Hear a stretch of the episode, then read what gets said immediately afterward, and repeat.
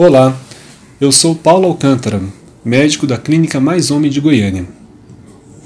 Tenho visto que muitos homens não conhecem a doença de Peyronie e por isso mesmo nós homens acabamos nos descuidando para prevenir essa doença.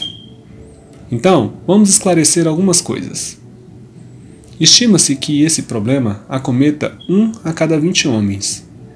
Quando ela ocorre, o homem começa sentindo um nódulo no corpo do pênis que, se não for tratado, pode evoluir e causar uma deformidade no pênis, perceptível durante as ereções e que podem ser acompanhadas de dor. Em pouco tempo, essa doença pode provocar uma curvatura no pênis, de tal forma que o prejudica a penetração. Tudo isso ocorre por causa de sucessivos e pequenos traumatismos causados dentro do pênis durante uma penetração com o pênis não totalmente ereto.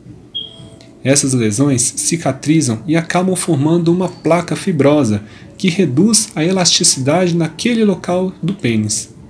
Assim, durante a ereção, um lado do pênis não estica adequadamente e causa então a curvatura.